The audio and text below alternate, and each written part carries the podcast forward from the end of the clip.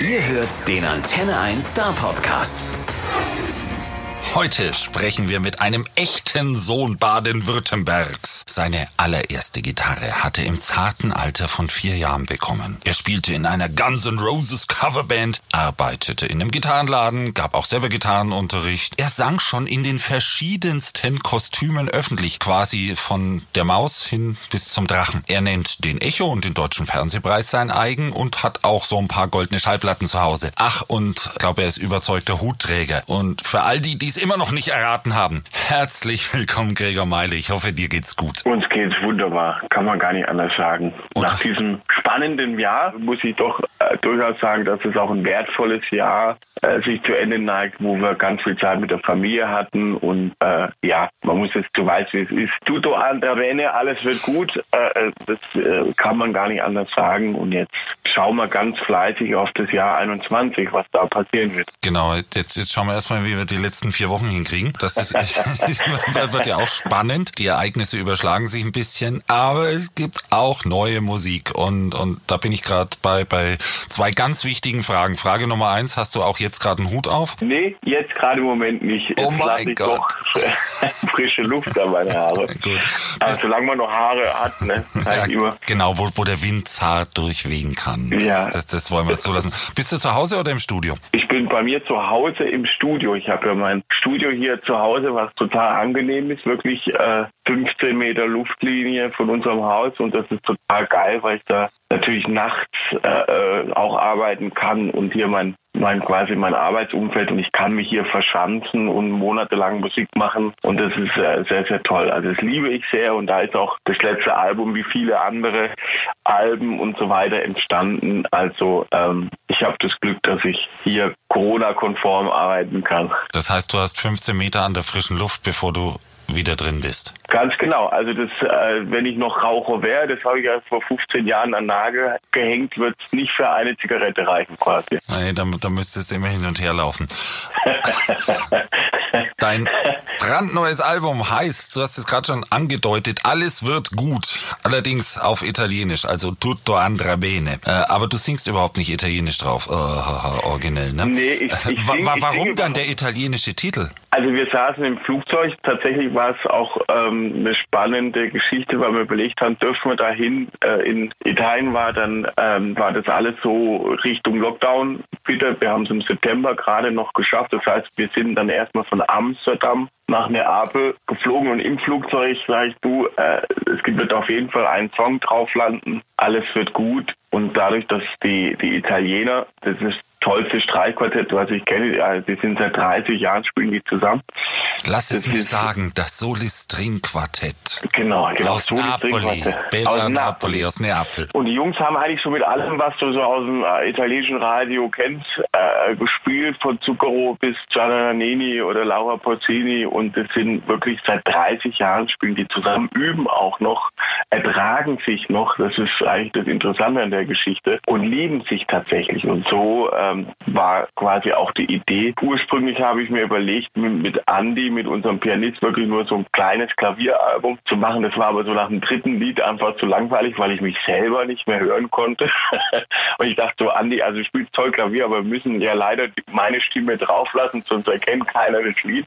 Aber was hältst du davon, wenn wir ähm, das Streichquartett fragen? Und das hat super äh, geklappt, dass wir halt wirklich zwei Tage äh, noch hingekriegt haben. Andy hat dann die Arrangements mh, geschrieben, also Noten und so. Ne? Äh, das ist immer von Vorteil, wenn man quasi schon so eine Idee hat. Vor allen Dingen, wenn man dann in Neapel im Studio sitzt, zwei Tage zum Aufnehmen hat und dann aber leider der Strom ausfällt am zweiten Tag. Oh no. Und du sagst, oh, ey, das wäre jetzt echt wichtig gewesen, dass wir Strom gehabt hätten.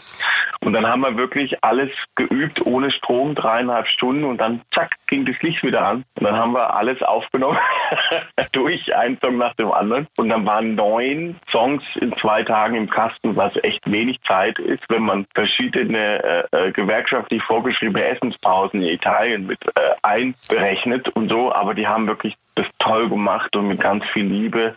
Und Andi musste tatsächlich noch ein äh, Arrangement über, über Zoom äh, von Berlin aus dirigieren in der Ape, weil es quasi zu den Aufnahmen gab es keinen Klick. Das heißt, man konnte nicht wirklich dazu spielen. Das heißt, man musste es dirigieren. Und der Andi hat es dann quasi via Internet in Neapel dirigiert. Und dann einen Tag später habe ich es dann äh, in Wuppertal gehabt und zusammengefügt. Und das war auch das erste Album, das ich so weil keine andere Zeit hatte, habe ich das alleine produziert und habe da noch mehr Respekt gewonnen, was es äh, heißt, ne, alles irgendwie selber zu machen. Aber es ist ein schönes, feines, edles Album, wo wir wahrscheinlich sehr viele Jahre was von haben, weil nur so ein so ein Best-of war mir einfach zu langweilig jetzt für dieses Jahr, also nur so Songs zusammenschieben. Und ich wollte sowieso schon immer mal machen. Das ist ein unfassbares Quartett und Andi spielt wahnsinnig Klavier. Also ich finde, das ist wirklich äh, in aller Bescheidenheit, weil ich ja gar nichts dafür kann. Ich habe es ja nur zusammengefügt und ein bisschen gesungen und die Songs geschrieben, aber der, der Andi hat eigentlich das meist gemacht und ich bin ganz stolz, wann mal äh, auch sehen kann, was für ein Multitalent der Andi ist. Und äh, es ist ja immer so, wenn die alle Leute, die daran beteiligt sind, äh, Liebe reinstecken und dann nachher auch äh, wirklich toll finden, was da entstanden ist, dann kann es auf Deutsch gesagt nicht scheiße sein. Sondern bene, war bene. Jetzt sag mal, ähm, trotzdem noch, noch mal Rolle zurück. Zum einen mal, also wie gewerkschaftlich äh, vorgeschriebene Essenspausen, so richtig mit äh, Vorspeise, Salat, Primi, äh, Pasta, Primi Piatti, Secondo Piatti, Dolce und am Schluss noch ein bisschen Formaggio hinten raus. Äh, Formaggio. What? Äh, Im Ernst? Ja, ja also äh, natürlich, also Abendessen muss genauso ablaufen. Man isst dann, da wir in Neapel sind, gibt es dreierlei Pizza als Vorspeise. Du fängst quasi mit der Pizza ohne Succo, also ohne Tomate an. Mhm. Das ist so die älteste Pizza, meistens so mit Provolone und noch Büffelmozzarella, weil man hat ja ne, in Neapel Dachbogen drauf. Aber du willst auch nie wieder woanders Pizza essen, wenn du da Pizza gegessen hast. Ne? Das ist Wahnsinn. Eigentlich, meine Italiener haben schon die Vermutung, dass ich immer nur Alpen produziere und mache, äh, weil ich dann dort die Möglichkeit habe, in die Apel essen zu gehen. also die Vermutung liegt auch nahe. Also es ist immer ein Highlight da zu sein und man muss natürlich diese äh, Mittagessen, gibt es dann Ausnahmefälle, dass man mal im Studio ist. Wenn Stromausfall ist, kann man auch mal essen gehen. Das haben wir dann auch gleich einfach genutzt, weil wir einen Zettel gefunden haben in der Nachbarschaft, dass weißt du, so ein DIN A4-Zettel, der an irgendeinem Pfosten hing, ja, äh, bis 17 Uhr kein Strom in der, äh, in dem Viertel. Ach so. Ne? Wo du dann sagst, ja, ist, äh, äh, äh, so ein DIN A4-Zettel, der an, an so einem Garagentor hing, ne? Und so, und das war, äh, naja, also dann das Abenteuer, wir sind halt zurückgeflogen, wir konnten nicht mehr nach Amsterdam zurück, weil da schon Lockdown war. Das heißt, es gab noch einen Flieger nach Deutschland zurück, ähm, wo zwei Plätze tatsächlich frei waren. Und die haben uns geschnappt und sind dann zurückgeeiert. Der Andi hatte schon einen Flug nach Berlin zum Glück, aber nach irgendwo anders in Deutschland gab es nichts mehr. Nur noch zwei. Und äh, also es war alles so und wirklich zwei Wochen später war dann wieder Lockdown in Neapel. Das heißt, wir, wir haben die richtige Zeit abgepasst und ich bin total happy, dass es einfach nur so fertig geworden und da ist, so wie es ist. Also mh, weil natürlich dieses Jahr einfach so viel, weißt du, äh, einfach so viel auch an Pläne kaputt macht. Du, du, du kannst, willst was machen, du kannst aber auch ganz viel nicht machen, weil ich jetzt oft auch in, in, in lustigen Kritiken von anderen Alben, wo ich mit dabei bin, höre, ja, die Künstler sitzen ja eh nicht, äh, sitzen eh den ganzen Tag zu Hause rum. Warum machen die nicht jeder ein neues Album und schreiben Lieder und so? Ja, machen naja, sie ja. Machen sie ja, machen way, sie ja. Machen aber, sie. ja, aber das ist, das ist, also ich bin ja selber so zu zehn Prozent meines Lebens Künstler, ne? Aber die, ähm, das ist, wenn du das nicht nur komplett alleine machst, sondern mit anderen Leuten, dann wird es eben schwieriger. Und das ähm, nur noch mal nicht zur Rechtfertigung, sondern zur Erklärung.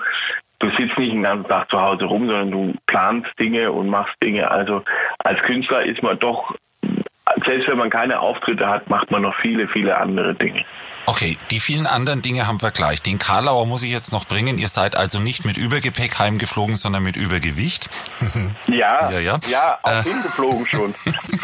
und, und, und, aber, aber wie bitte hast du äh, dieses Streichquartett kennengelernt? Wie bist du darüber gestolpert? Kanntet ihr euch schon? Ja. Genau, ich habe äh, sechs Jahre mit, mit einem ganz lieben Produzent zusammengearbeitet, der Gianna Nannini auch zwei, drei Platten produziert hat. Ähm, ein deutscher Produzent und der hat mich irgendwann mal auf, das, auf die Solis drauf aufmerksam gemacht. Wir sind dann hingeflogen und haben 2015, glaube ich, zum ersten Mal Aufnahmen gemacht. Und irgendwann habe ich gesagt, so, Leute, ich habe zwei ausverkaufte Shows, da kann ich es mir leisten, da kommt ihr mal schön rüber nach, nach Deutschland. Dann haben die live mitgespielt. Das war natürlich ein Highlight in, in, im Stadtpark in Hamburg zum Beispiel. Haben wir 5000 Leute im Publikum haben gesagt, so, jetzt leiste ich mir die Solis und das war auch total geil. Ähm, das war total schön. Da haben wir extra Arrangements geschrieben. Und ich bin ja eh so ein, so ein Big Band Orchester-Fan, weil man dann einfach aus dem Vollen schöpfen kann. Ne, du kannst dann sagen, so, das Lied machen wir ganz klein, das machen wir ganz groß. Und diese, ich sage jetzt mal, süßliche, orchestrale Note mag ich halt auch sehr in, in den Songs und in den Arrangements. Und so ist die Zusammenarbeit entstanden und die wird auch so schnell nicht mehr enden. Oh Mann, da kommt noch Großes auf uns zu. Ich, ich, ich sehe es kommen. Das Album jetzt ist erstmal eine Reise durch dein musikalisches Schaffen. Du hast es ja mal gerade typisch Württemberger äh, Bescheidenheit gesagt, ich habe ja nur die Songs geschrieben und so ein bisschen gesungen. Ja, ja, aber, aber es ist schon so eine Reise durch, durch die Gregor Meile Geschichte. Und, und du hast dir ja mit Sicherheit auch ein bisschen überlegt, warum du das jetzt wie äh, zusammenstellst. Und, und erzähl doch einfach mal. Also äh, da steht gar nicht so viel, nee, da steht ein bisschen, hat man sich das überlegt. Aber hauptsächlich Andi und ich, äh, der Pianist und ich, wir haben wirklich viele, viele Jahre zu zweit gespielt, ähm, sind durch die, wirklich durchs Land getingelt und ähm, dann war so auch gerade so, steht dann in irgendeiner Kneipe oder in irgendeiner Bar nach dem Konzert noch ein Klavier rum und der Andi hat dann immer äh, wunderschöne Versionen von, von alten Songs von mir gespielt, weil er die Melodien gut fand oder hat es vielleicht ein bisschen verjazzt oder in anderen äh, Varianten. Und wir hatten eigentlich immer die Idee, hey, da müssen, das müssen wir irgendwann mal aufnehmen, weil es ein anderer Zugang zu den Songs ist von einer von einem anderen Point of View. Und dann so ist es eigentlich entstanden. Und auch aus dem Grund gehst du hin und sagst, okay, Songs wie Niemand wollte ich eigentlich immer schon in diesem äh, Streichgewand, Streichergewand machen. Und ähm, ja, man muss auch dazu sagen, 2007 ging es eigentlich so los mit der Mucke. Die meisten Songs von der ersten Platte sind so 2006, 2005 entstanden. Und so Songs wie Keines wie du ist ja auch schon quasi so ein Evergreen. Also da haben Leute ähm, ihre persönliche Geschichte damit. Und eigentlich ging es mir darum, okay, jetzt hat man so ungefähr 15 Jahre Songs am Start. Und das sind alles Leute, die, die vielleicht äh, da jung losgelegt haben, die sie vielleicht auch zu den Songs kennengelernt haben und jetzt halt Familie haben, ein paar Kinder und da ist einfach ähm, so eine Evolution dahinter und da, so das wollte ich eigentlich auch in Musik verpacken ähm, und ich wusste, dass ein paar Songs auch so ein bisschen über die Jahre hinten runtergefallen sind, die man vielleicht nicht ähm, wo man nicht so viel äh, Stellenwert gegeben hat und die hat man dann mal, wieder zum Beispiel als Duett. Dann finde ich dich das ein Lied, das ich immer für äh, was ich bei für Walt Disney immer angeboten hatte. Die haben es leider nicht genommen. Wobei das stimmt nicht. Die haben es glaube ich in irgendeinem Werbetrailer mal verbaut oder so. Aber das war eigentlich so ein so ein äh, Song, dann finde ich dich und das ist eigentlich ein sehr äh, ähm, es ist ein bisschen kitschig, aber auch total schön. Und die Laura Bellon, unsere Sängerin, hat da ein ganz tolles Duett mit mir äh, gesungen und dann sieht man auch mal, wie toll sie singen kann. Also so sind auch viele Sachen da entstanden und Songs, die man eigentlich nicht so kennt, auch mal so ein bisschen rausgeputzt. Und äh, du verrätst eigentlich schon alles übers Album.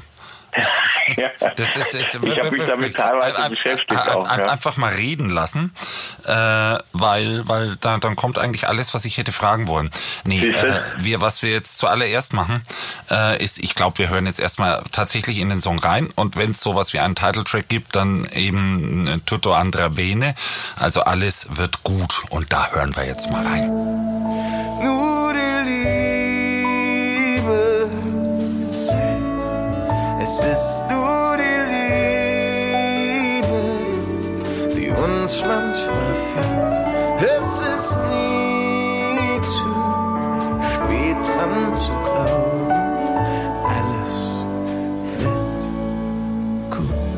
So, alles wird gut. Und der ist auch schon wieder vier Jahre mindestens alt. Ne? Der war auf der Leichtigkeit des Seins. Ja, ich glaube schon, ja. Ich glaub, du musst es wissen. Ich darf ich da glaub, Fehler machen. ja, das darfst du. Das, das, äh, das, also ich glaube, dass der auf dem Album drauf hat. Du weißt es wahrscheinlich besser. Also es sind ja schon ein paar Alben raus und Songs veröffentlicht. Ich habe was, wo ich mich daran erinnern kann, ist, dass ich mit der Frau Fischer auf der Bühne stand und dieses Lied gesungen habe, Alles wird gut. Wir hatten aber keine Zeit zum Proben vorher. Das heißt, wir haben das Lied, bevor wir es vor sechs oder sieben Millionen Menschen gesungen haben, haben wir es noch nie vorher zusammen gesungen. Für dich ja kein Problem, ne? Aber für, für, Frau Fischer? Für, ja, für, für mich war es tatsächlich so, okay, das ist mein Lied und so, aber äh, es wäre schon cool gewesen, das nochmal so zu proben, weißt du, mit, mit so, mit Musik und so. Und, und, und Helene hat das wirklich, äh, hat quasi mir auf den Mund geguckt und den Text abgelesen. Quasi auf meinem Mund. Das war so, ich, ich bin dann von der Bühne und sage, ey, die Frau Fischer ist ein Roboter oder ein Alien oder was. Das kann man eigentlich gar nicht äh, so abfallen. Aber die hat das mit Bravour in einer unfassbaren Professionalität abgeliefert. Das wird mir für immer im Gedächtnis bleiben. Und seitdem sind wir auch sehr eng befreundet, weil ich fand das Wahnsinn. Und wir haben ja dann auch noch ein bisschen hier Meilensteine gedreht und alle möglichen Quatsch zusammen, noch einfach ein paar Songs gemacht und so. Ähm, und da habe ich so, da ging das los, wo ich sage, ey, das ist jemand, der einfach echt was auf dem Kasten hat. Und das ist dann, dieser Song wurde, ist auch so ein bisschen runtergeputzelt, weil das war so das, das Intro vom, von, von, einem, von einem Album, ich von Leichtigkeit des Eins, genau, du hast es richtig gesagt. Und das war so das Intro, aber wir haben das wirklich ganz selten live gespielt. Und ähm, es passte aber sehr gut in diese Zeit und, und der Song, ich meine das auch so, man kann das auch ein bisschen äh, kitschig verstehen, aber dieses Jahr ist alles andere als kitschig und deswegen, wie gesagt, passt es ganz gut. Und Tutto Andra Bene eben, weil wir die italienische Unterstützung gekriegt haben und man muss dazu sagen, wenn du nach Italien reinfährst oder in kleine Dörfer fährst, die haben dann wirklich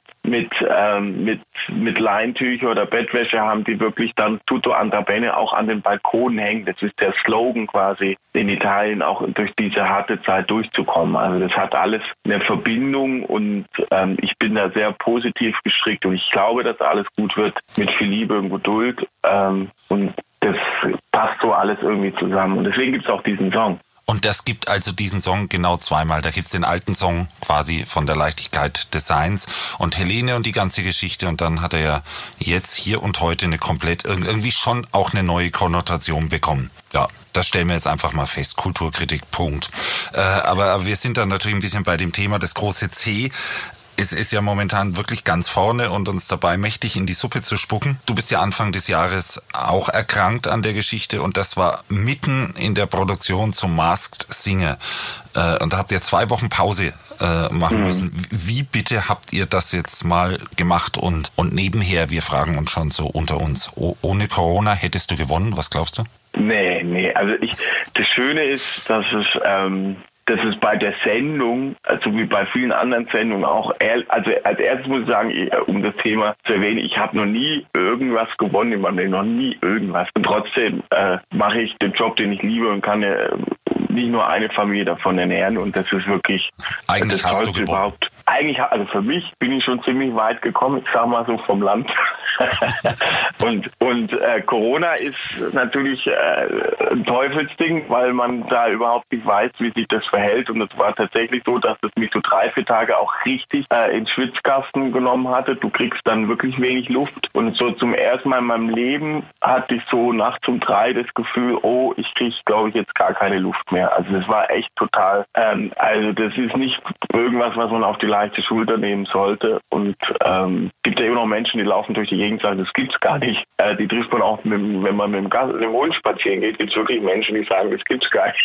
Und naja, also ähm, so hat jeder so seine Meinung. Wir hatten es auf jeden Fall. Ich habe dooferweise auch die, ähm, die Familie angesteckt und zwar in dem Moment, wo ich noch keine Symptome hatte. Da bist du nämlich am ansteckendsten und dann hatte ich mich eigentlich zehn Tage bei mir im Studio äh, alleine eingeschlossen, aber dann irgendwie nach dem achten Tag hatte meine Frau auch Symptome und äh, unsere Tochter und ähm, die sind aber auch, wir sind da eigentlich alle ganz gut durchgekommen. Ich, für mich war nur klar, okay, wir haben jetzt diese 14 Tage Pause, was die beste Lösung war, finde ich, für die Produktion. Also ich wäre ungern einfach so raus und so, ja, äh, jetzt übers Handy, ja, leider bin ich nicht mehr dabei. Klar, äh, da äh, Corona ist dann auf jeden Fall keine, keine Sache, die man auf die leichte Schulter nehmen sollte. Und wir haben aber dann, mh, war ich so zwei, drei Tage wieder fit. Das Doofe war, dass ich ja auch zehn Tage nicht singen konnte. Das heißt, ich konnte mich eigentlich auch nicht auf die nächsten Sendungen ähm, vorbereiten. Hatte so zwei, drei Tage, wo ich dann so äh, mich dann wieder hochtrainiert habe zum Singen, ne, mit Luft und allem und so. Und dann gab es einen, einen Probetag. Ich habe äh, in diesen 14 Tagen oder 12 Tagen wirklich 10 Kilo abgenommen, weil du halt nichts isst und so. Und dann hat auch die Produktion erkannt und der hat dann mehrmals gefragt, ob auch der richtige Typ dahinter steckt, im schwarzen Pulli. Und äh, das Kostüm musste man wirklich die Gürtel da enger schnallen und das war so, irgendwie habe ich da in den Proben noch sehr wenig Luft gehabt. Das heißt, die haben mir Ventilatoren in diese Maske eingebaut. Ich hatte so mit Akku-Pads hatte ich so Ventilatoren, die quasi bisschen Frischluft da reingeballert haben und wir haben wirklich in jeder Werbepause das Ding runter und äh, durchatmen, frische Luft. Wir hatten sogar einen Sanitäter, der mit Sauerstoff ähm, quasi hinter der Bühne gewartet hätte, wenn es schlimmer geworden wäre. Und dann sind wir raus und the show must on, wie es so schön heißt. Nur leider sind im Finale die äh, Akku-Pads von den Ventilatoren ausgefallen. Und dann hatte ich ein bisschen wenig Luft zur Verfügung. Aber für Finale, fürs Finale hat es gereicht. Und ich fand es eine ganz, ganz tolle Sendung. Ich bin da äh, mit Stolz da ins Finale gerutscht. Und ähm, genau, und habe da mein Ding eigentlich durchgezogen. Ne? Ich habe ja auch die, die Playbacks eigentlich so, also ab der dritten, vierten Sendung habe ich die dann selber produziert und gemacht und hatte da auch ein bisschen Spaß dran. Also das war ein tolles Format, äh, hat riesig Spaß gemacht und ich konnte eigentlich so die Songs, die ich machen wollte, in dem, sage ich jetzt mal, Herr der Ringe, Drachengewand, konnte ich auch so machen und äh, war, ich hatte auch den Stab, den ich in der Hand hatte, ist der Original-Probestab, den, den der Gandalf auch bei den Proben in der Hand hatte äh, vor 20 Jahren. Und da war ich auch total natürlich Was begeistert. ja schon, schon der Hammer geil, ist, ne? Also, also ist schon geil, ne? Als Herr der Ringe-Fan. Und die Alex, die die ganzen Kostüme gemacht hat, die, die, hier, die, von, die Jungs von Rohan komplett ausgestattet mit Kostümen und so, ah, ne? Die, die Reiter von Theoden. Die Reiter, genau, genau. Und das fand ich so Wahnsinn, weil wir da, die ist auch so ein großer Herr der Ringe-Fan und die hat halt die Kostüme da gemacht. Ich fand es auch mega, weißt du, das war auch so eine, so eine Reise. Und der Drache hat so irgendwie einen eigenen, eigenen Vibe gehabt. Und ich fand es cool, dass das so, so weit weg ist von dem, was ich so eigentlich darstelle. ich wurde ja sogar, die besten Komplimente in der Sendung waren, wo man mich als Sportler tituliert hat. Ja, das muss das muss ein Sportler sein. Das war, da bin ich so zwei Zentimeter größer geworden. Ne? und, aber nee, also es war, war tolles Ding und es hat uns auch irgendwie von der Motivation und allem so übers Jahr gerettet, weil ich einfach was zu tun hatte, muss man ganz klar sagen. Wenn ich genau in der Zeit, wo es losging, da zu Hause gewesen wäre und so, dann fällt, fängt man ja an, komische Sachen zu machen. Und so hatte ich wirklich was zu tun. Ähm, und man wusste ja noch nicht, wie der Herbst so aussieht. Wir sind zu dem Zeitpunkt sind wir natürlich noch ausgegangen, okay, vielleicht können wir trotzdem dann im Herbst spielen, Konzerte spielen. Ne? Dachte und, man ja dachte man ja alles. Also deswegen, das, das waren alles dynamische Entscheidungen und jetzt haben wir das Beste aus diesem, aus diesem Jahr gemacht und jetzt gucken wir mal, was das nächste so bringt. Genau, man hätte dir Gandalf Stab lassen sollen eigentlich. Ja, also ich habe den mit in Ehren wieder zurückgegeben. Der ist irgendwann mal in der Mitte auseinandergebrochen. Oh. Tatsächlich. Aber das lag nicht an mir, sondern er war irgendwie äh, zusammen zusammengesteckt. Ne? Ich habe ja nicht wirklich performt. aber es war eher ein müde, ein müder Drache. Ähm, aber ich, ich konnte meine, meine, meine Songs da singen und es hat wirklich, weil es war auch cool, da saß dann auch Ray und so im Publikum oder halt Leute, die man kennt oder Max dann zum Schluss auch äh, Kumpels und Kollegen. Und es war dann cool, denen halt ein Liedchen vorzuträllern, ähm, ne, weil die, ich glaube, die das schon relativ früh wussten, wer ich bin und so. Und deswegen war das irgendwie echt cool. Die haben auch nie äh, mir SMS geschrieben von wegen, ich weiß, du bist es und so. Die haben mich da echt zurückgehalten. Das fand ich auch ganz angenehm. Und ähm, ja, also das hat sehr viel Spaß gemacht. Ist für mich jetzt schon wieder eine Weile her, komischerweise. Ja, ist es ähm, sind ein paar Monate, aber nee, also das war echt cool. Das kann ich nur jedem empfehlen, das äh, zu machen. Ne? Das ist lustig auf jeden Fall. Genau, und danach hast du das Album aufgenommen.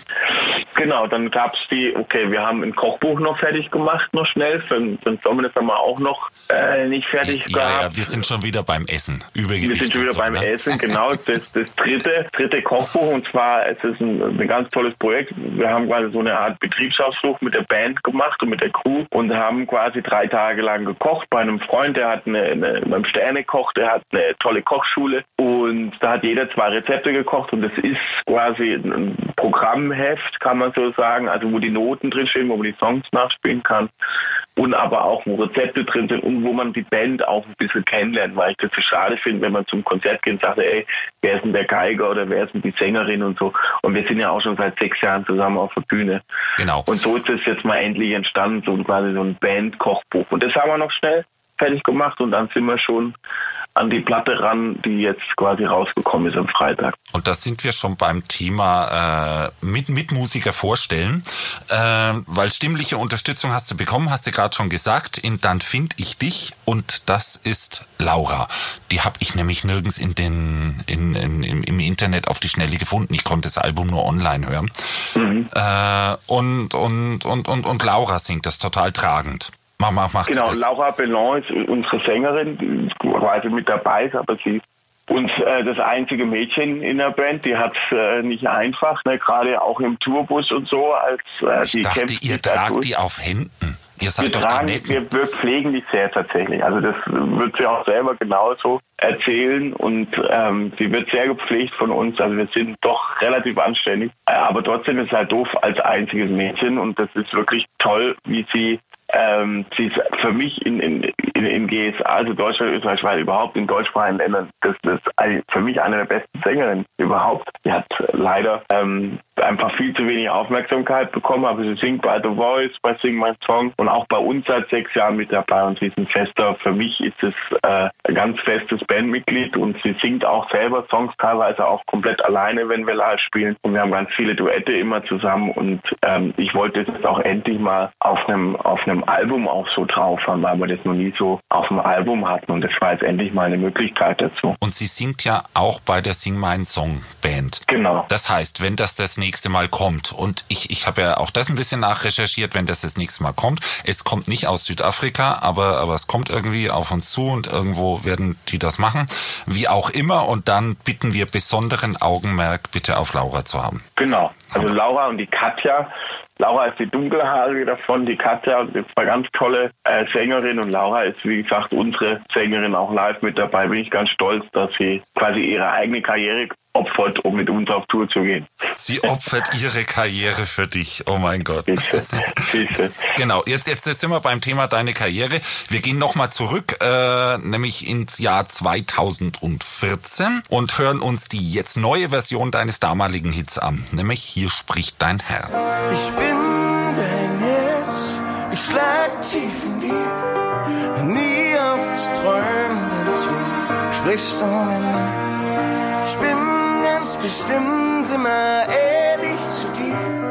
Und das Wichtigste ist, behalt dein Lächeln im Gesicht. So, das war ja echt das Riesending damals. Äh, was bedeutet dir der Song heute noch? Kannst du ihn überhaupt noch hören? Ja, selbst also das ist ein Song, das, den ich absolut liebe. Ne? Ich meine, ich kenne ja die, jede Sekunde, jede Entstehung daran. Ähm, es gibt einen ganz tollen Spruch von Friedrich von Stein, hüte dich vor dem Entschluss, zu dem du nicht lächeln kannst. Und ich habe mal ein Songbuch gehabt von einer Freundin geschenkt bekommen, wo quasi leere Seiten drin waren, damit ich da schön Texte reinschreiben kann. Und da fiel dann irgendwann mal diese Postkarte mir entgegen. Und ich saß, also es klingt jetzt alles total romantisch, aber es war auch so. Ich saß auf einer kleinen Piazza in Sardinien und habe mir überlegt, wie ich denn an dieses Lied rangehe, weil die, die Melodie hatte ich schon so ein bisschen. Und dann ist so, das ist quasi so dieses Gleichgewicht, also diese klassische Situation, dass man auch in seiner Jugend viele Entscheidungen aus dem Bauch raus trifft, wobei ich das immer noch so mache. Und das sind auch die Entscheidungen, die du am wenigsten bereust, selbst wenn sie vielleicht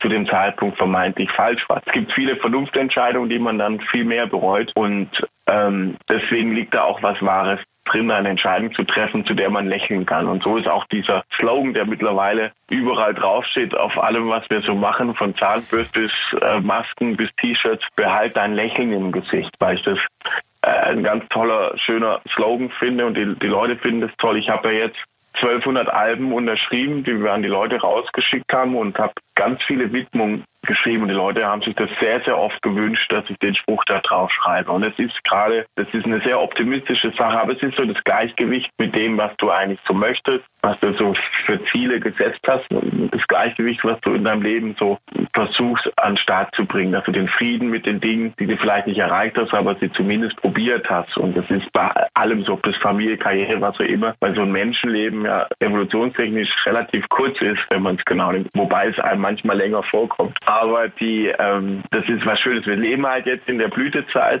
und es ist halt toll, ähm, immer jeden Tag so ein klein bisschen Frieden zu machen. So, das ist in dem Song alles mit drin. Also es ist eigentlich, der Song ist für mich bedeutet eigentlich mehr ähm, oder ist tiefgründiger, wie er so daherkommt und deswegen mh, hält er dann auch, hat eine längere Haltwertszeit. Ich finde, der klingt musikalisch zwar leicht und zaubert dir ein Lächeln ins Gesicht, aber ich finde ihn überhaupt ansonsten nicht leicht. Ist durchaus sehr tiefgründig. Du hast gerade gesagt, äh, geschrieben in Sardinien. Das Album hieß ja auch ein bisschen so wie ein Stückchen von Sardinien, nämlich Stintino. Äh, das ist für die, die noch nicht da waren, im, im Norden Sardiniens. Mhm. Äh, und, und, und da warst du dann auch auf der Piazza und hast den Song fertig geschrieben, oder wie? Genau, ich hatte mir so, äh, so meine besten Freunde kommen aus Sardinien und die haben tatsächlich zu dem Zeitpunkt noch ein Haus äh, in Sardinien, also in Stintino gehabt und ich durfte da quasi jederzeit hin. Und das war zu dem damaligen Zeitpunkt ziemlich cool, weil ich konnte noch einen günstigen Flieger schnappen. Also damals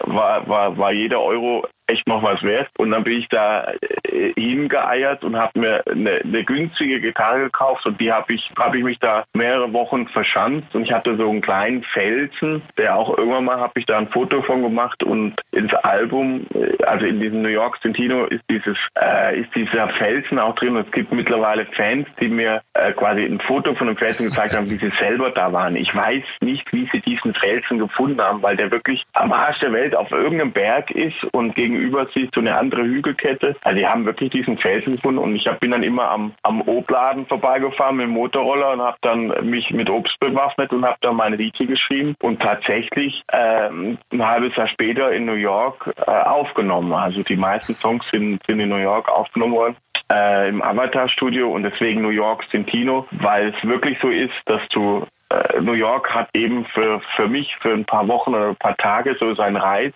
aber da leben könnte und möchte ich nicht. Und manchmal ist es so, dass du in Stintino an einem schönsten Ort der Welt bist, irgendwie wunderschön in Sardinien, aber dann manchmal im Winter kann es vielleicht auch ein bisschen einsamer sein und dann sehnt man sich wieder nach Leben und so. Das sind immer diese, diese, diese Sehnsüchte, die Gegensätze, aber du bist dann richtig, wenn du in dem Moment, wo du gerade bist, nirgendwo anders hin willst. Wenn du einfach sagst, in, in dem, hey, ob das in der Aufbruchsphase oder wie auch immer, du bist an diesem Ort und das war ich in jedem Moment. Ich war zum richtigen Zeitpunkt äh, in New York und habe das Album aufgenommen und ich war, das war ja wirklich drei Monate vor Sing mein Song und ich habe da so meine mein letztes Erspartes in das Album reingesteckt. Wir haben das auch mit Crowdfunding, das heißt, wir haben 500 CDs im Vorfeld ähm, an Fans verkauft, um das zu finanzieren, äh, auch mitzufinanzieren und dann ist das Ding irgendwann mal Gold geworden. Das kann man sich überhaupt gar nicht vorstellen. Wirklich mit den einfachsten Mitteln haben wir da irgendwie äh, das Album äh, finanziert und ähm, oder vorfinanziert. Und der Rest war wirklich alles auf eine Karte. Also ähm, das war wirklich spannend, weil ich einfach so mit null Euro auf dem Konto in Südafrika auf dem Sofa saß, also also eher minus minus null und äh, habe einfach dieses Grinsen in der Fresse gehabt, weil ich wusste, hey, jetzt passiert aber mal richtig viel. Also das war wirklich Wahnsinn. Und dann hatte ich auch das Glück, dass ich halt genau zu der Sendung äh, das Album veröffentlichen durfte, also mein Album. Und das hat einfach einen riesen Impact gehabt, weil eben Songs wie Kailis wie du äh, Sarah gesungen hat, was dem Song und der meiner ganzen Karriere sehr viel geholfen hat, weil es wirklich, also eigentlich die meisten Leute kennen den Song wegen Sarah. Und das hat aber mir natürlich sehr viel geholfen, weil ich der Autor des Songs bin und mittlerweile, ich glaube, das ist der meistgespielte Song bei, bei lustigen Castingsendungen in den letzten vier, fünf Jahren. Und deswegen, also das hat alles so sein, sein, äh, seine Synergie, sage ich jetzt mal. Und, und ähm, es hat sich also total das war ein tolles Erlebnis. Aber ich behaupte einfach mal, es gibt einen Reiseführer in Sardinien und da steht jetzt drauf Gregorsfelsen. und wenn es den noch nicht gibt, dann ist spätestens ja, jetzt irgendjemand auf die Idee gekommen und macht Ich habe mir das ja auch wirklich überlegt, was ist denn, wenn das Album erfolgreich wird, wo man zu dem Zeitpunkt nicht davon ausgehen konnte. Dann habe ich so mein, mein äh, Urlaub Refugium äh, äh, verzockt. Aber ähm, ich bin auch seitdem wirklich, glaube ich, nur noch einmal dort gewesen. Aber ähm, Ihr trefft Gregor nie dort. Unter gar keinen Umständen. Ihr braucht da überhaupt nicht hinfahren. Das, das, Coole ist, man erkennt mich ja auch so nicht, wenn ich da so rumlatsche. Ne? Also das, die meisten Leute. Ja klar, in so einem also, Drachenkostüm. Ja, Drachenkostüm. Aber ich habe wirklich deswegen, äh, ich bin sehr happy, dass mich eigentlich niemand, wenn ich irgendwo bin, erkennt. Äh, auch in den letzten paar Jahren. Da siehst du mal äh, bei Ikea Leute irgendwie googeln, wenn du da länger als zehn Minuten irgendwo an der Kasse stehst. Aber die googeln dann sagen, es kann ja nicht sein. Es das gibt ja aber kein Shazam für Gesichter. Das ist schon mal ziemlich gut. Ja, ey, das ist total cool. Und da beneide ich andere Kollegen, die äh, etwas plakativer unterwegs sind. die beneide ich da nicht drum. Muss man ganz klar so sagen. Also ich führe gerne ein Normalo-Leben und wundere mich immer, dass trotzdem Menschen zum Konzert kommen, wenn man einen spielen darf. Und du hast ja neben der Musik auch noch dieses andere große Ding bei dir. Haben wir vorhin auch ganz kurz drüber gesprochen. Kochen, gutes Essen, deine Kochbücher. Ähm, und, und wenn ich mir überlege, du machst mittlerweile unheimlich erfolgreich Musik. Du bist im Fernsehen präsent, du machst deine Kochbücher. Das Einzige, was hier noch fehlt, ist die eigene Kochsendung. Wann geht's los? Also, da haben wir schon öfters drüber nachgedacht. Äh, Im nachgedacht aber ich das wirklich, ja, ja, wirklich im Ernst, aber ich bin ja kein, kein, kein Profikoch, wenn, dann wäre das so Guerilla-mäßig. Und es gibt jetzt so ein, zwei Formatideen, wo man so den Leuten einfach so ihr Mittagessen kocht. Weißt du, dass sie so ihr Lieblingsessen, weißt du, das vielleicht auch nicht so toll aussehen muss, mit so Schnicke angerichtet und so, sondern dass man einfach zusammen mit den Leuten, das ist jetzt natürlich auch wegen Corona einfach äh, schwierig, solche Projekte machen, wobei man dann natürlich nicht viele Menschen wäre, aber du hast dann auch noch ein Team in einem kleinen Raum stehen und das ist äh, das ist die größte Gefahr in kleinen Räumen, wenn du mit zu vielen Leuten im kleinen Raum drin bist, dich anzustecken. Und da haben wir es erstmal so ein bisschen auf Eis gelegt. Aber da gibt es viele, viele Ideen. Aber ich koche natürlich wahnsinnig gerne auch mit Köche zusammen, weil man da immer noch ganz viel dazulernt, sehr, sehr viel sogar. Und also gibt es tausend Ideen. Du kannst äh, mit auf die Reise gehen, kannst mit Kollegen kochen. Aber so die Leute zu Hause besuchen, äh, was kochen, ein bisschen Musik machen zusammen. Das ist ja auch so, haben wir ja mit Meilensteine auch so ein bisschen Coaching gemacht. Ähm, aber das steckt eigentlich immer so äh, in mir drin. Also da, ich, ich koche auch zu Hause viel, klar, aber ich bin eigentlich so das meiste koche ich so in anderen Küchen, wenn man so unterwegs ist. Aber auch im Studio hier eine, eine Küche, wo ich gerne koche und auch mit Kollegen zusammen koche. Und das, ähm, das mag ich auch sehr, sehr. Also sind ja, das ist ja auch eine Verbindung, auch wenn du jetzt zum Beispiel mit den Italienern sprichst, du erstmal zwei Stunden lang über Essen oder Rezepte oder äh, keine Ahnung, lustige Gewürze oder sonst irgendwo, wobei das in Italien nicht so angepfiffen ist, aber ähm, generell ist es einfach toll, weil es ist ein Austausch der Kulturen und auch du hast eine tolle Verbindung und Essen ist was ganz Wichtiges. Ich habe mal mit einem italienischen Pärchen auf der Rückreise von den Cook Islands nach Neuseeland zurück, glaube drei oder vier Stunden, habe ich mit denen diskutiert, nur weil ich es angesprochen habe, ob man Carbonara mit Zwiebeln oder ohne Zwiebeln macht. So. Und jetzt ist es zu dem Zeitpunkt, weiß nicht, ob es immer noch so ist, gab es sind die besten Spaghetti Carbonara hat auf dem Campo de Fiori in äh, Ro ein äh, Restaurant gemacht ähm, und der Koch war aber Tunesier. Und das wollte natürlich das italienische Pärchen im Flugzeug fand diese, diese News fanden die nicht so cool und das kann gar nicht sein. Und dann habe ich denen erzählt, wie er das gemacht hat, weil ich im Fernsehen gesehen und sagte, nee, das kann gar nicht sein. Zwiebeln auf gar keinen Fall mit Zwiebeln, gar nicht, null. Und dann ging die das wirklich, wir haben dreieinhalb Stunden und der, der Ehemann hat sich weggesetzt. Ne? Weil ich dann einfach, ich habe schon halt mehrmals versucht zu erklären. Und deswegen, Essen kann auch, äh, ist auch so ein Schmelztiegel, über Essen zu reden. Das kann auch auf jeden Fall unterschiedliche Meinungen geben. Ne? Ja, es gibt ja zwei Sorten Menschen. Ne? Es gibt die Kocher und es gibt die Esser. Äh, und, und ich bin eher ein Esser. Das allerdings sehr gerne. Nur beim, beim Kochen brauche ich überhaupt schön. nicht. Ich brauche Anregung. Ich brauche jemanden, der mich bekocht. So sieht's aus. Ich ja, aber hast du es nie probiert und wie überlebst du dann? Also Oh, ich ich, ich habe eine Frau, die kocht gut. Ja, siehste, das ist schon mal ein Argument. Das ist schon mal ein Argument. Ja, genau. Also, also man, man, man rettet sich dann so. Ähm, und, und Essen ist ein total gutes Thema, äh, um, um zu überbrücken. Denn, denn im Moment müssen wir ja alles irgendwie noch ein bisschen überbrücken. Also, also Live-Spielen, gerade angedeutet, das ist ein bisschen schwierig. Es ist auch schwierig zu planen. Und ich habe mal mhm. nachgeguckt, deine äh, Clubtour ist jetzt erstmal auf den nächsten Herbst verschoben. Mhm. Äh, und die Amplak-Tour sogar aufs Frühjahr 22. Mhm. Und, und das ist ja schon ordentlich lange hin. Und dann habe ich noch entdeckt, ihr habt irgendwo noch nicht abgesagt, vielleicht müssen die auch gar nicht abgesagt werden, Konzerte ab Mai geplant. Wie, wie, wie, wie sieht's da aus? Wie, wie tastet ihr euch da dran, wieder vor Publikum zu spielen? Naja, wir haben quasi im, im Sommer haben wir so eine, eine 85-prozentige Auslastung. Und das sind Termine, die wir schon von 20 auf 21 verschoben haben. Und ähm, das weiß halt eben jetzt noch keine, auch woher sollen das wissen. Ähm, wir, wir, gehen jetzt erstmal davon aus, dass, dass man im Mai, ähm, müssen wir jetzt mal optimistisch sein, okay, vielleicht können wir Mai mit Auflagen wieder spielen. Das heißt, das sind erstmal Open Airs. Das heißt, da ist virologisch bestätigt, 80 äh, Prozent weniger Ansteckungsgefahr, wenn man das mit Abstand, mit Masken, nach all den Erkenntnissen, weil ich denke, dass wir oft auch wieder Entscheidungen treffen, obwohl wir Erkenntnisse schon haben. Und das ist natürlich, wenn jemand wie, wie der Herr Scholz schon erwähnt, dass man sich über die Veranstaltungsbranche sehr viel Gedanken macht, dann, dann, also so weit sind wir noch nie gewesen, ne? weil diese Branche ist wirklich einfach, hm, man ist, es, es, es geht quasi, es ist ein, ein Berufsverbot, was da erteilt worden ist, weil man keine Veranstaltung machen kann.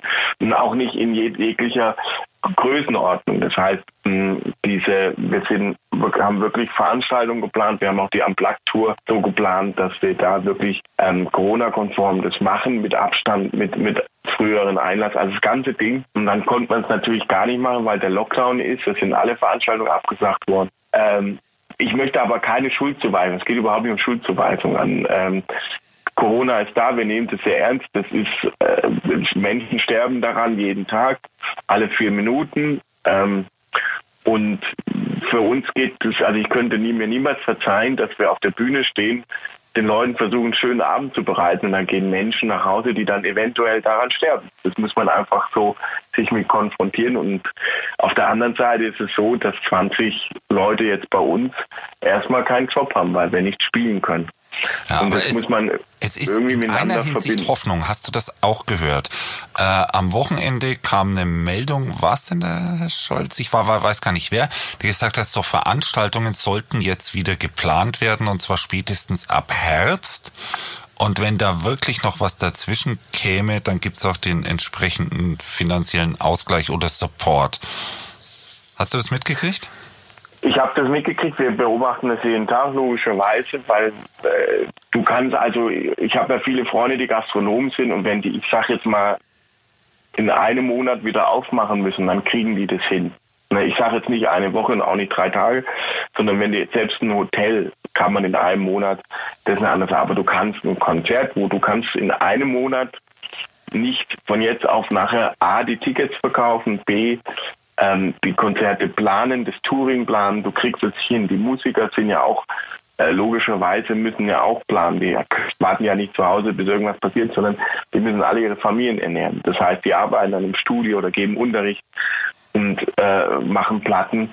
Und genauso ist es auch, so eine Tour ist ja, also wir arbeiten in einem zwei, drei Jahresturnus. Ne? Das heißt, wir gehen jetzt schon in Herbst 22 rein. Ähm, da können wir, versuchen wir normal zu planen, weil ist gar nicht anders, weil wir davon ausgehen, dass es 22 wieder alles relativ normal ist. Aber für die Situation kann niemand was. Aber wir können jetzt, wir haben ja schon eine Tour umgelegt, die wir von 2020 hatten, die wir jetzt im Herbst stattfinden lassen. Wenn das die erste Tour wäre, die wir spielen könnten, wären wir sehr glücklich. aber, aber was total fehlt, ist der komplette Sommer. Und das Problem ist, dass wir halt im Sommer, so wie ganz, ganz viele andere Bands, auch einfach, dass es die Haupteinnahmequelle sind die Sommerkonzerte, die ja schon komplett verkauft sind. Also da, da fehlt wirklich noch 15 Prozent, aber die sind alle so, dass, dass da genug Karten im Umlauf sind. Und das Schöne ist, dass die Fans äh, also zu 95 Prozent ihre Karten auch behalten haben. Und das ist wirklich was ganz, ganz Tolles, muss ich nochmal den Hut ziehen Ähm, und deswegen hoffen wir, dass wir zumindest Mitte, Ende Sommer spielen können. Und wir lassen jetzt erstmal alles so. Also es gibt ein paar Sachen, die wir schon auf 22 wieder verschoben haben vom Sommer. Ähm, aber da sind wir jeden Tag dran. Da arbeiten wir dynamisch, treffen dynamische Entscheidungen. Aber wie gesagt, ich glaube nicht, dass das im Sommer äh, ähm, Open Air mit Maske, mit frühen Einlass, mit Abstand, ist man, glaube ich, sicherer dran, als wenn man als Berufspendler im November in eine S-Bahn steigt. Ja, also ich, da bin das, ich mir ganz sicher. Also das ist nur eine Vermutung, ich bin kein Virologe, aber das sind halt so Sachen, dass, hey, Leute, vielleicht denken mal drüber nach, dass wir, dass da ein riesen Wirtschaftszweig, also das ist der sechstgrößte Wirtschaftszweig in Deutschland, äh, ist, ist die Eventbranche. Und das ist halt, wie wir alle dahinter sitzen, das, das, wenn wir jetzt diesen Sommer nicht mitnehmen können, dann sieht es wirklich ganz duster aus. Ich glaube auch, dass es wirklich wichtig ist, dass es ein bisschen durchsickert bei den Leuten, dass man da hingehen kann. Ich war zum Beispiel im letzten Sommer auf äh, zwei, drei Konzerten. Das war dann Ende August, September.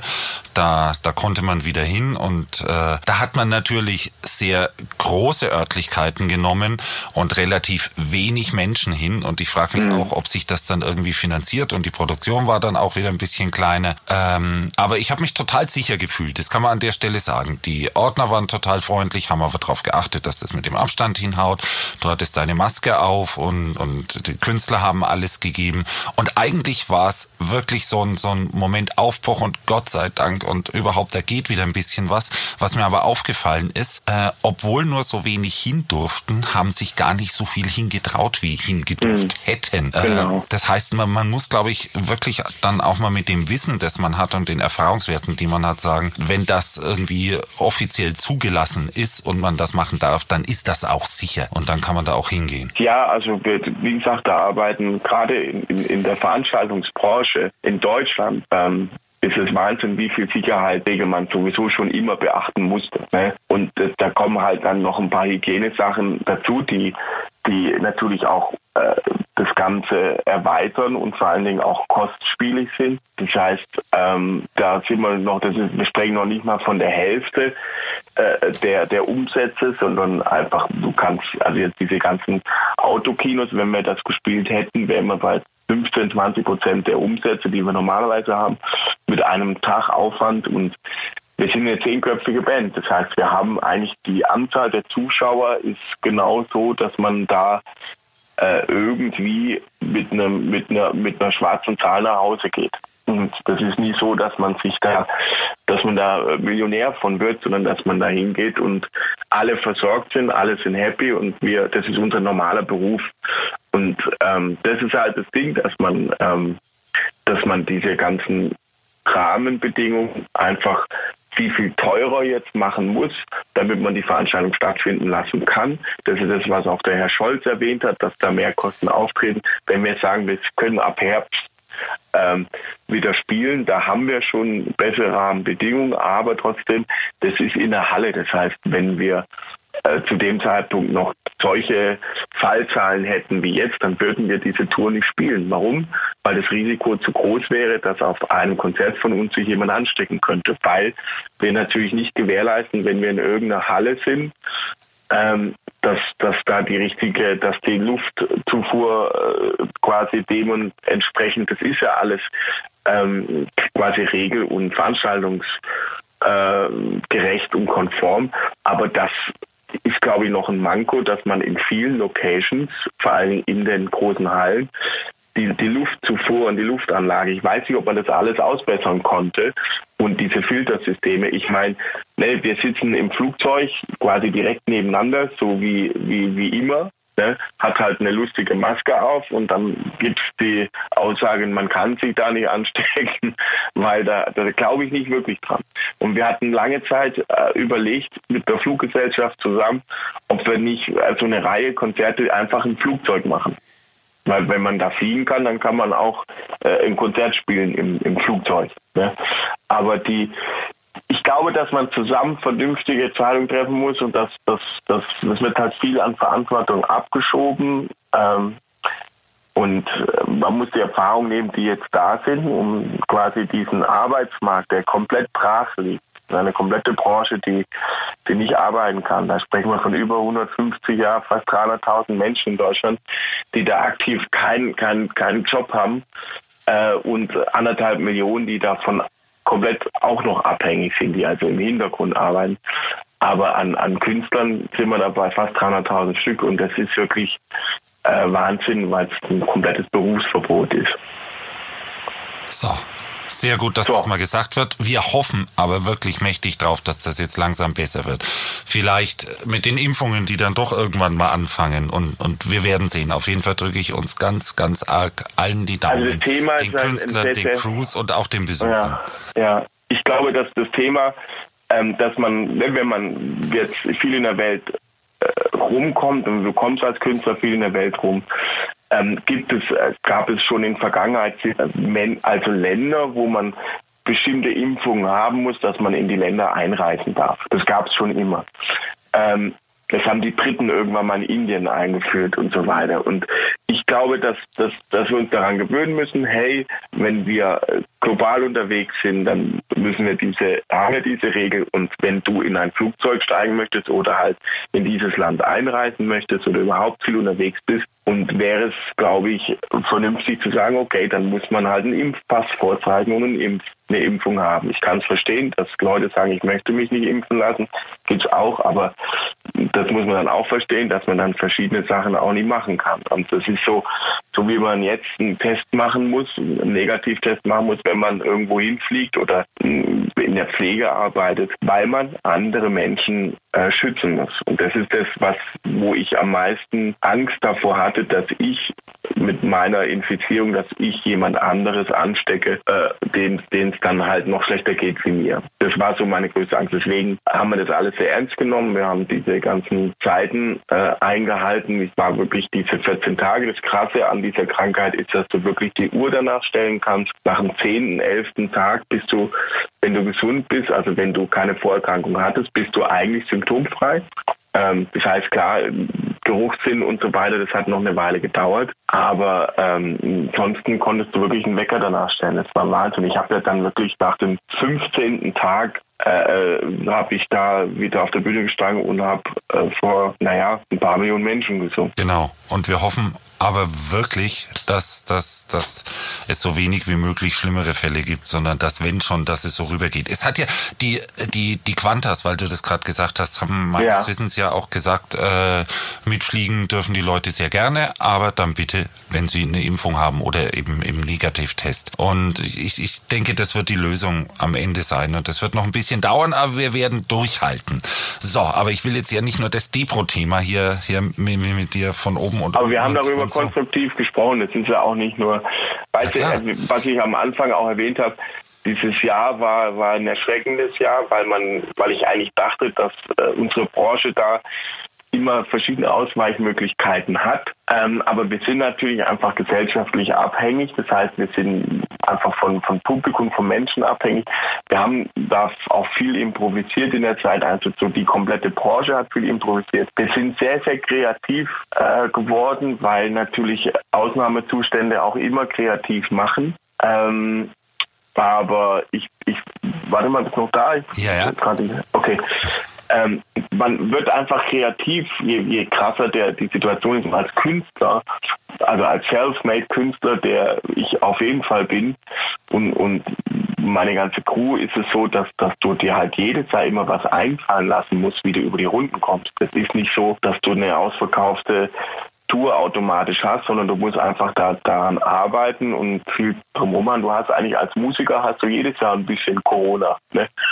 wo man so mal mehr, mal weniger und du musst halt einfach ein bisschen dieses Improvisieren und auch gute und schlechte Jahre, das gibt es eigentlich immer, war schon immer so. Und das macht eben auch kreativ und deswegen sage ich, dass es von dem Standpunkt her aus und auch für die Zeit, die ich mit der Familie hatte, ich konnte quasi jeden Millimeter wachsen sehen an, an unserer Tochter und deswegen bin ich da auch sehr dankbar für, weil wir auch ähm, sehr erfolgreiche Jahr, Jahre davor hatten. Also wenn, wenn die ganze Geschichte, also diese Pandemie vor sieben oder acht Jahren bei mir passiert wäre, dann würde würde ich jetzt für den größten äh, Lieferanten der Welt Päckchen austragen. Ja, wahrscheinlich. Muss Gott man ganz Dank klar so sagen. Es ist nicht so. Ähm, und äh, schön gesagt im Übrigen, denn ich will Ihnen noch einen Song reinhören hören, weil Ja. de, de, dein Album ist ja ein Start, am Start. Und äh, da habe ich ausgesucht, hätte nichts dagegen. Und zwar Ja. deswegen, weil der aus 2012 ist und überhaupt auch ein ganz toller Song. Und der kommt aus dem Meile für Meile Album, um hier nochmal ein bisschen irgendwie klug zu scheißen. Und das war vor allem noch vor Sing mein Song. So, und da hören wir Ja. jetzt rein. Ich seh nichts dagegen, wenn's jetzt für immer so bleibt. Solange wir liegen, verschwindet kostbare Zeit. Ich hätte nichts dagegen, wenn's jetzt für immer so bleibt. Solange wir liegen, verschwindet kostbare Zeit. Zu viel Zeit am Telefon. Wie lange es hält, wer weiß das schon. Vielleicht ist das das große Was ich nicht weiß, macht mich nicht weiß. Ohne Fleiß gibt's auch keinen Preis. Das Beste ist, wir genießen den Moment. Hätte nix dagegen war das. Und das war Hätt eine nix dagegen. komplett andere Zeit äh, damals. Äh, das, das, das Einzige, was schon gleich war, ich, ich glaube, so um die Zeit kam auch dein erstes Kochbuch. Ja, das ist, die, ist auch 2012, war auch so eine Aufbruchstimmung. Das, das war so das erste Album, wo ich dachte, ach, das könnte vielleicht klappen, dass man, äh, dass man die Musik so hauptberuflich macht.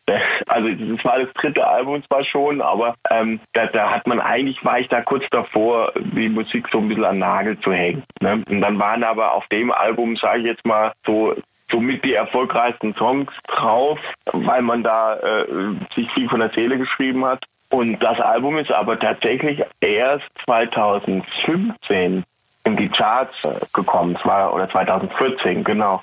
Und es war hat wirklich da einfach dieses dieses Vehikel und, und den Katalysator von Sing My Song gebraucht, weil äh, Meile für Meile ein Album war, das wir auch gerade so äh, hingefuchst haben, dass man es irgendwie rausbringt. Die Fans haben es geliebt oder immer noch und das sind so die die erfolgreichsten Songs auch drauf, klar. Aber ich sage jetzt mal so, das ist so das meistverkaufteste Album, das ist das, das Album, was die meisten Menschen haben, ich glaube 200.000 Mal. Und ähm, ich liebe das Album sehr. Und Tolle ist, dass diese Songs auch in verschiedenen äh, Varianten mittlerweile auch äh, auf der Welt sind und auch in anderen Platten und in anderen, auch bei anderen Künstlern irgendwie auf Platten drauf sind und so. Deswegen äh, steckt da ganz viel dahinter. Manchmal entwickelt sich das komisch, ne? Ich habe unlängst äh, gar, gar ganz ähnlich festgestellt, ich habe alte Platten von, von U2 rausgekramt und dachte mir, die sind auch erst erfolgreich geworden nach dem dritten Album. Und die ersten zwei Alben wollte eigentlich überhaupt niemand hören. Aber so ist es manchmal. Und dann plötzlich werden sie die totalen Renner. So. Ja, also Grönemeyer ist so ein gutes Beispiel. ne? Genau, da gab es ja, auch klar. zwei Alben vorher und Bochum war dann der Durchbruch.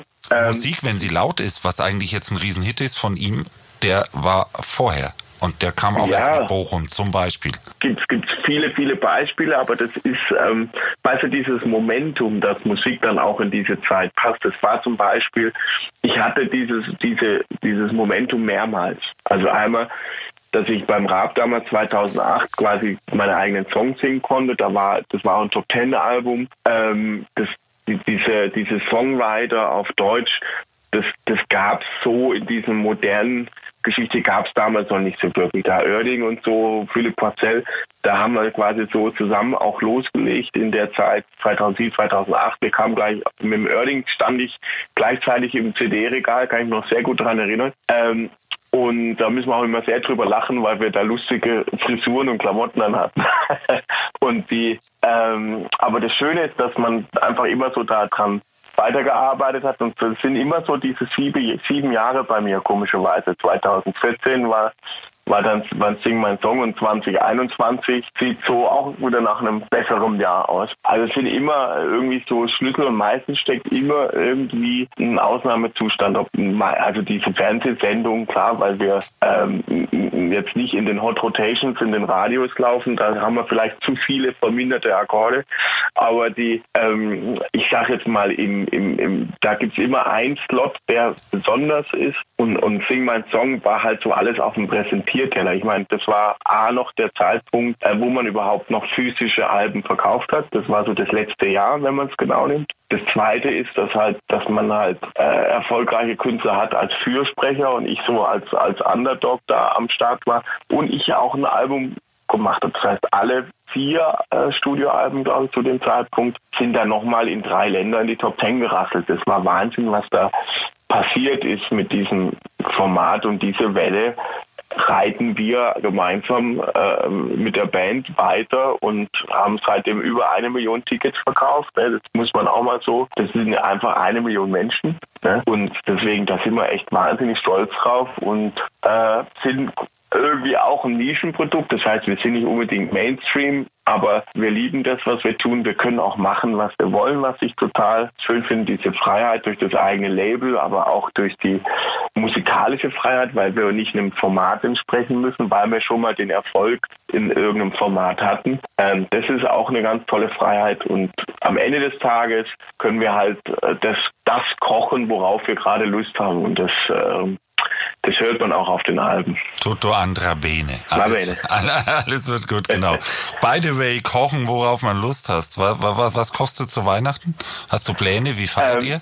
Ja klar, Weihnachten ist ganz klassisch. Also meine Schwiegereltern kommen aus Polen, meine Frau kommt, ist mit vier Jahren nach, nach Deutschland gekommen und äh, die polnische Küche ist großartig, da wird ganz viel handgemacht und gekocht. Und da tue ich so drei Tage vorher, ähm, also ich muss 20, am 21. noch ins, ins Studio, aber am 22. gehe ich einkaufen und dann wird dann durchgekocht bis zu Heiligabend. Und dann gibt's äh, Pierogi, das ist quasi so eine Art äh, halbmondförmiger äh, Nudelteig mit lustigen Sachen gefüllt, so eine Art Tortellini. Und da machen wir natürlich alles selber. Gibt eine rote Betesuppe dazu, da kommen die äh, Pierogi schwimmen dann da drin. Und dann gibt's, äh, werde ich vielleicht so ein paar, ein, zwei vegetarische Sachen machen und ähm, vielleicht mache ich dann einfach mal, weil ich einfach aus Reminiszenz meines Opas, der war nämlich Weltmeister in Rindsrouladen. Oh. Und vielleicht ist das, glaube ich, auch ein geiles Weihnachtsessen, so mit Rotkraut und Kartoffelknödel. So. Ist auch geil.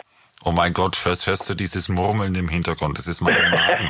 Ich kriege jetzt schon Hunger, wenn ich dazu höre. Aber so, das, wenn man das alles selber macht, ist es, ist, es, ist es total geil und schön. Also in einem Jahr habe ich das mal komplett äh, auch das, das Rotkraut selber gemacht und so. Es musste dann wirklich ein, zwei Tage einlegen. So, das ist dann echt, echt viel Arbeit. Als Rotkraut werde ich dieses Jahr nicht selber machen. Am Rest machen wir alles selber. Und äh, vor allem auch wenn du die Soße so vier, fünf Stunden schön kochst und so, ist geil. Du hast halt dann einfach Zeit und das ist alles slow. Ich liebe Slow Food und so ist es halt auch, äh, da muss er halt Zeit dafür haben. Und, äh, aber es ist geil. Also mir macht es ganz viel Spaß. Also die Zeit hast du. Ich wünsche euch wahnsinnig viel Spaß dabei. Ich wünsche mir, äh, dass ich jetzt nicht Dauerhunger habe, aber einen guten Appetit, wenn es daran was zu essen gibt.